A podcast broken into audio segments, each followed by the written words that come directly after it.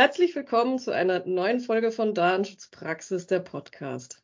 Heute geht es darum, wie sich das Data Privacy Framework verstehen, nutzen und bewerten lässt. Unser Interviewpartner ist Dr. Eugen Ehmann, ein ausgewiesener Fachmann auf dem Gebiet des transatlantischen Datenschutzes. Außerdem moderiert er seit 2003 den in Kürze wieder stattfindenden Datenschutzkongress IDACON sowie seit einigen Jahren den deutsch-amerikanischen Datenschutztag. Mein Name ist Ricarda Veit, ich bin Chefredakteurin der Datenschutzpraxis und zusammen mit Oliver Schoncheck begrüße ich Sie zu unserer neuen Folge. Hallo Olli. Hallo Ricarda, hallo liebe Hörerinnen, hallo lieber Hörer. Heute, heute, möchten wir uns mit unserem Interviewpartner Dr. Ehmann über das Data Privacy Framework, kurz DPF, unterhalten. Es geht also um den Angemessenheitsbeschluss der EU-Kommission zum EU-US Data Privacy Framework, dem Nachfolger des Privacy Shield. Herzlich willkommen, Eugen. Schön, dich wieder im Podcast zu haben. Einen schönen guten Tag. Ich freue mich sehr auf die Fragen. Nun wollen wir gleich in unser Thema einsteigen. Oliver, gibst du uns wieder einen kurzen Überblick dazu? Ja, sehr gerne. Die Fragen werden auch gar nicht lange auf sich warten lassen. Das nur gerade so als Intro. Als der Angemessenheitsbeschluss zu Data Privacy Framework bekannt wurde, war bei vielen Wirtschaftsverbänden ja die Erleichterung groß, aber Kritiker warnten umgehend, dies könne zu einem echten Nachfolger vom Privacy Shield werden, also ebenfalls für ungültig erklärt werden. Für die deutsche Wirtschaft aber wäre die Rechtssicherheit wichtig, wie die Verbände betonen. So berichtet zum Beispiel Bitkom, Deutsche Unternehmen sind stark abhängig von internationalen Datentransfers in Länder außerhalb der EU. Nur 36 Prozent der Unternehmen kommen ohne einen solchen Datenaustausch aus. 44 Prozent der Unternehmen übermitteln Daten an externe Dienstleister, 29 Prozent an Geschäftspartner zu gemeinsamen Zwecken und 17 Prozent an Konzerntöchter oder andere Konzerneinheiten. Wichtigstes Zielland für internationale Datentransfers bleiben dabei die USA.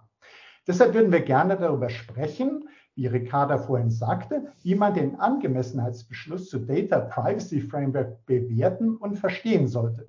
Nun meine erste Frage an dich, Eugen. Das Data Privacy Framework ist Teil eines Angemessenheitsbeschlusses der Europäischen Kommission für Datenübermittlung in die USA stellt sich ja erstmal die Frage, was ist eigentlich ein solcher Angemessenheitsbeschluss und welche Rolle spielt da Data Privacy Framework? Wie kann man das einordnen, verstehen?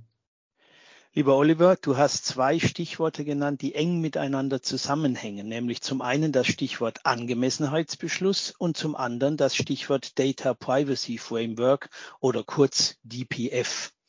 Zunächst zum Angemessenheitsbeschluss. Ein Angemessenheitsbeschluss wird von der Europäischen Kommission erlassen. Das sollte man wissen. Und er hat folgenden Hintergrund. Die DSGVO gilt in der ganzen EU. Deshalb macht es auch keinen Unterschied, ob eine Datenübermittlung innerhalb Deutschlands stattfindet oder ob Daten von Deutschland aus in einen anderen Mitgliedstaat der EU übermittelt werden, beispielsweise nach Frankreich oder Spanien. In beiden Fällen gelten dieselben Regeln. Dass eine Datenübermittlung die Grenze zwischen zwei Mitgliedstaaten der EU überschreitet, hat also schlicht keinerlei Auswirkungen auf die rechtliche Zulässigkeit der Übermittlung. Das sieht völlig anders aus, wenn eine Datenübermittlung den räumlichen Bereich der EU verlässt, weil der Adressat der Übermittlung in einem sogenannten Drittstaat ansässig ist. Jetzt wird nicht jedem der Begriff Drittstaat vertraut sein. Drittstaaten sind alle Staaten, die nicht zur EU gehören. Ein prominentes Beispiel für einen solchen Drittstaat sind die USA.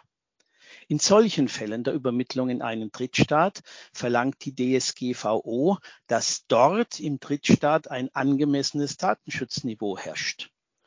Das ist von der Sache her auch völlig logisch, denn sonst würde die DSGVO ja sehenden Auges zulassen, dass personenbezogene Daten ihren Schutzbereich verlassen und dann eben nicht mehr ausreichend geschützt sind. Das kann sie natürlich nicht tun.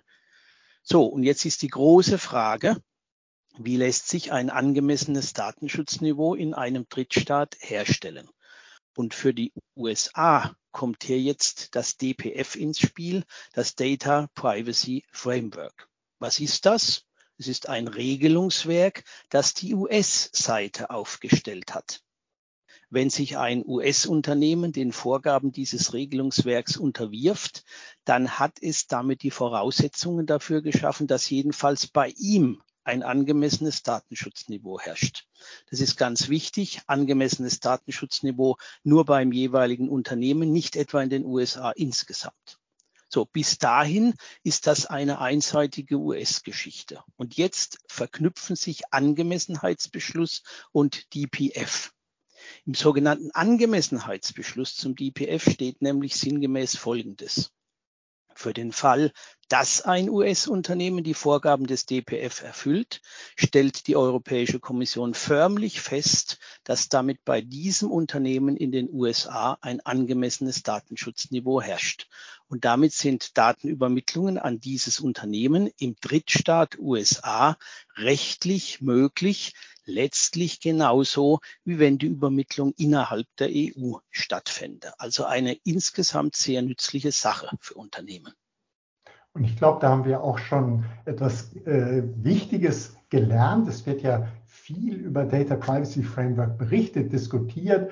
Und äh, ich glaube, es ist jetzt nochmal sehr klar geworden, das ist nicht der Angemessenheitsbeschluss, sondern es gibt einen Angemessenheitsbeschluss zum Data Privacy Framework. Also das, wie du es beschrieben hast, ist das Regelwerk. Und wenn man sich daran hält, erreicht man ein Datenschutzniveau, das nach Ansicht der EU-Kommission dann eben angemessen ist. Und äh, das sind eben, einerseits erscheint es wie Feinheiten, aber andererseits ist ja ganz, ganz wichtig, denn du hast ja gesagt, das eine ist eben das Regelwerk und das andere ist der Beschluss. Und so kommen die beiden Seiten zusammen, einerseits USA und EU und äh, dazwischen sind eben Datenexporteur und Datenempfänger.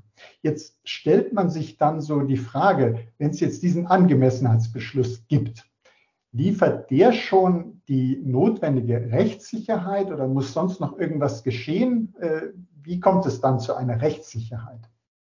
Ja, also die Rechtssicherheit wird auf jeden Fall im Ergebnis erzielt, aber ein bisschen was müssen die beteiligten Unternehmen schon tun. Werfen wir zunächst einen Blick auf die beteiligten US-Unternehmen. Die müssen sich in einem förmlichen Verfahren beim US-Handelsministerium registrieren lassen. Dazu müssen sie auch eine Reihe von Voraussetzungen nachweisen. Das ist gar nicht so wenig. Gewissermaßen als Lohn dafür werden sie dann in die sogenannte DPF-Liste eingetragen. Die ist im Internet öffentlich zugänglich und die dokumentiert dann, bei diesem Unternehmen besteht ein ausreichendes Datenschutzniveau. Das ist die Arbeit, die die US-Unternehmen haben. Das war es im Normalfall dann allerdings auch schon. Für die deutschen Geschäftspartner ist es in der Regel einfacher. Wenn es um normale Daten geht, ich erläutere das gleich, was damit gemeint ist, dann müssen die nichts zusätzlich tun. Das heißt, die US-Kollegen machen die Arbeit, die deutschen Unternehmen profitieren oder insgesamt EU-Unternehmen.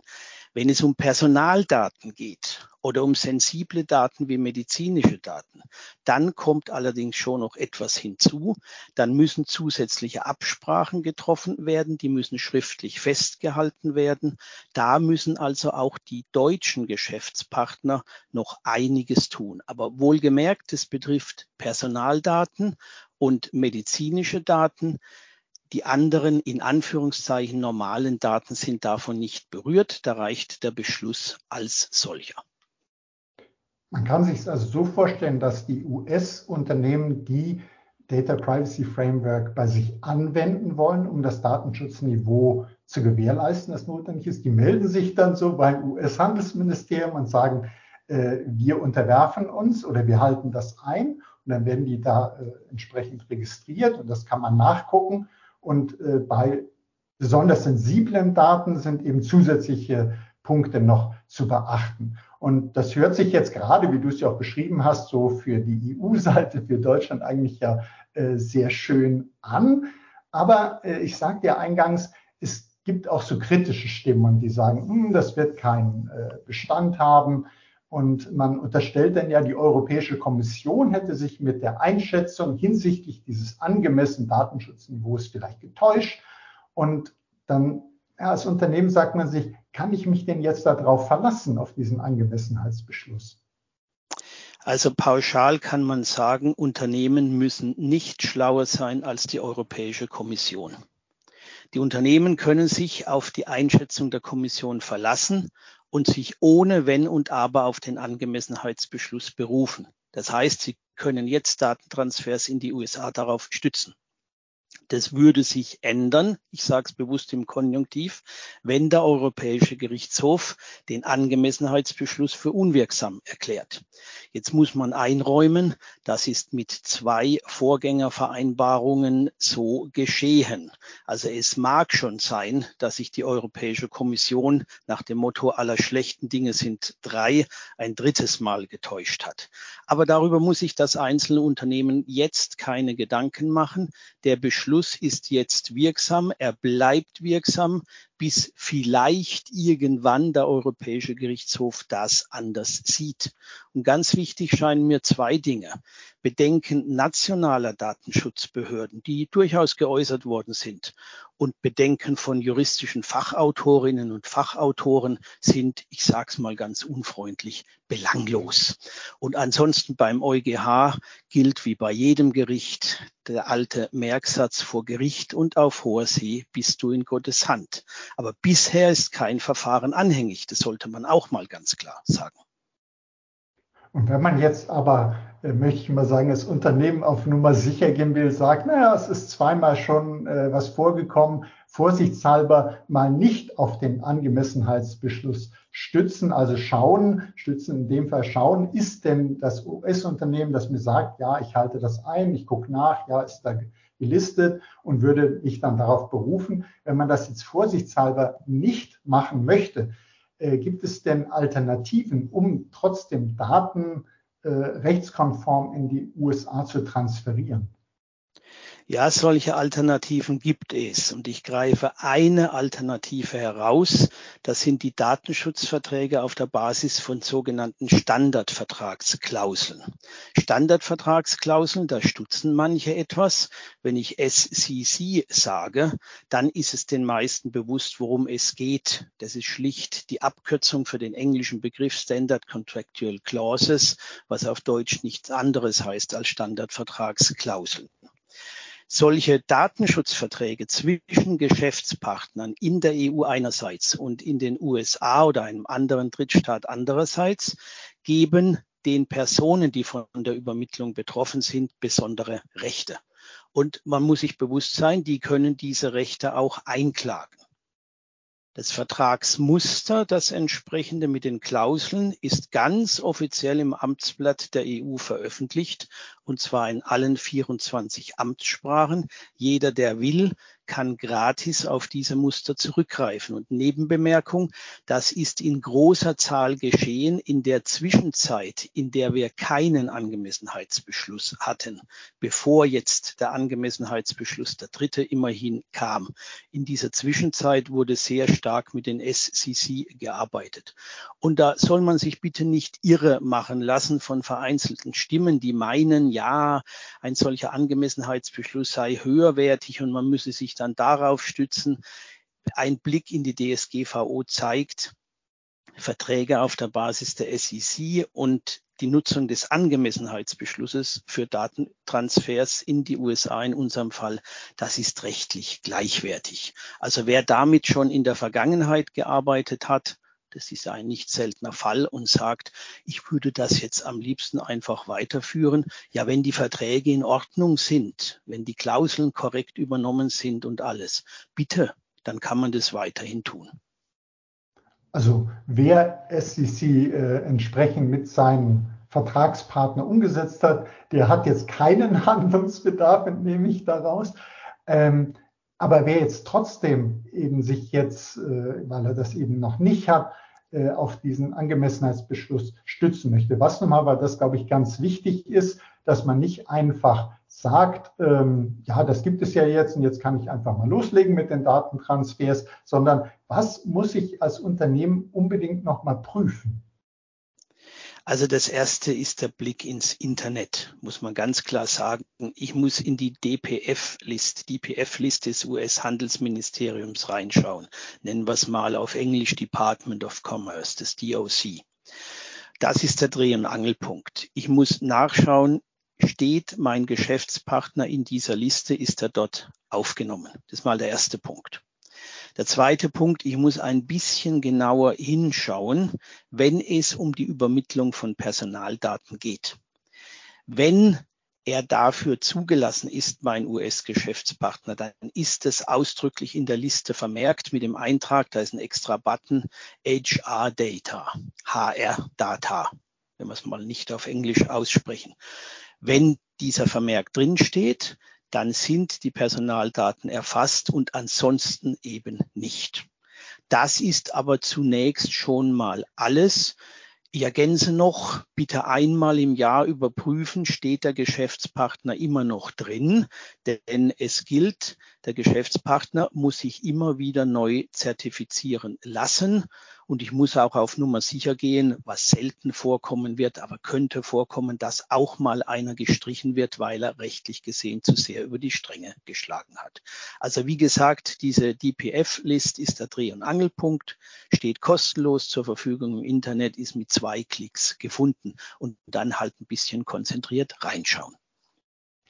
Ich denke, das ist auch wirklich ein ganz äh, wichtiger Hinweis, dass man sich das so auf seine persönliche Agenda als DSB nimmt und sagt, hier äh, bitte, ihr solltet das auch nochmal regelmäßig gucken. Erstmal initial prüfen, auch prüfen, ob HR-Data, wenn notwendig, ob das auch dafür gilt und dann auch mal wieder reinschauen, weil auch dort könnte sich was ändern. Und wir kennen es ja aus der Datenschutzgrundverordnung. Es geht ja um das Thema der Wirksamkeit. Man muss also regelmäßig gucken, ist die gewählte Maßnahme denn auch weiterhin wirksam. Jetzt zum Schluss konkret gefragt, weil ähm, eine Lösung äh, wird ja sehr, sehr stark diskutiert, ganz einfach, weil sie so umfassend genutzt wird, und zwar Microsoft 365. Und äh, da gibt es ja einige äh, Punkte, die aus Datenschutzsicht angesprochen wurden und es gibt viel Diskussion und jetzt könnte man ja auf die Idee kommen, mit dem Angemessenheitsbeschluss und dem entsprechenden Regelwerk, Data Privacy Framework, ist das Geschichte. Da ist jetzt alles geregelt. Ist das so oder ist das nicht so? Ja, ich knüpfe an deine Formulierung an, dass es einige Punkte gibt, die da diskutiert werden. Und da muss man sich bewusst sein, der Angemessenheitsbeschluss löst nicht alle Probleme der Datenschutzwelt. Er löst die Fragestellung, Datenübermittlung in einen Drittstaat, der generell kein angemessenes Datenschutzniveau aufweist, aber in Bezug auf das konkrete Unternehmen, das mein Geschäftspartner ist. Das ist das Problem, das der Angemessenheitsbeschluss löst. Was löst er nicht? Zu den Hauptkritikpunkten bei MS 365 gehört ja, dass es schlicht nicht transparent ist, welche Daten in die USA übermittelt werden. Das kann der Beschluss nicht leisten, dass er hier Klarheit schafft. Die fehlende Transparenz ist eine eigene Baustelle. Und insofern bleiben uns diese Punkte leider erhalten. Also die Nachricht am Ende ist nicht vollständig tröstlich. Man muss sich schon noch damit auseinandersetzen, welche Probleme gibt es denn außer der Angemessenheit des Datenschutzes in den USA. Ja, und ich glaube, äh, sich damit auseinanderzusetzen, das wird sicherlich auch auf der diesjährigen IDACON äh, wieder umfassend erfolgen. Da ist natürlich Data Privacy Framework ein Thema und da wird äh, garantiert auch das Stichwort Microsoft 365 immer mal wieder aufflackern. Und an meiner Stelle ein ganz herzliches Dankeschön an dich, äh, Eugen, für diese wichtige Einordnung und äh, für die rechtlichen Hinweise, weil es wird sehr, sehr viel darüber diskutiert. Und für unsere Hörerinnen und Hörer ist das, glaube ich, enorm wertvoll, da jetzt mal so eine Klärung bekommen zu haben. Es hat mich wieder sehr gefreut, dass wir uns austauschen konnten und gerne bei Gelegenheit wieder mal. Okay, das haben wir uns jetzt gleich gemerkt, Oliver. Ja, absolut. Darauf kommen wir sicher wieder zurück, würde ich sagen. Ja, vielen Dank für das Gespräch, Eugen, und die vielen klaren Worte. Wir merken uns, Unternehmen müssen nicht schlauer sein als die Kommission.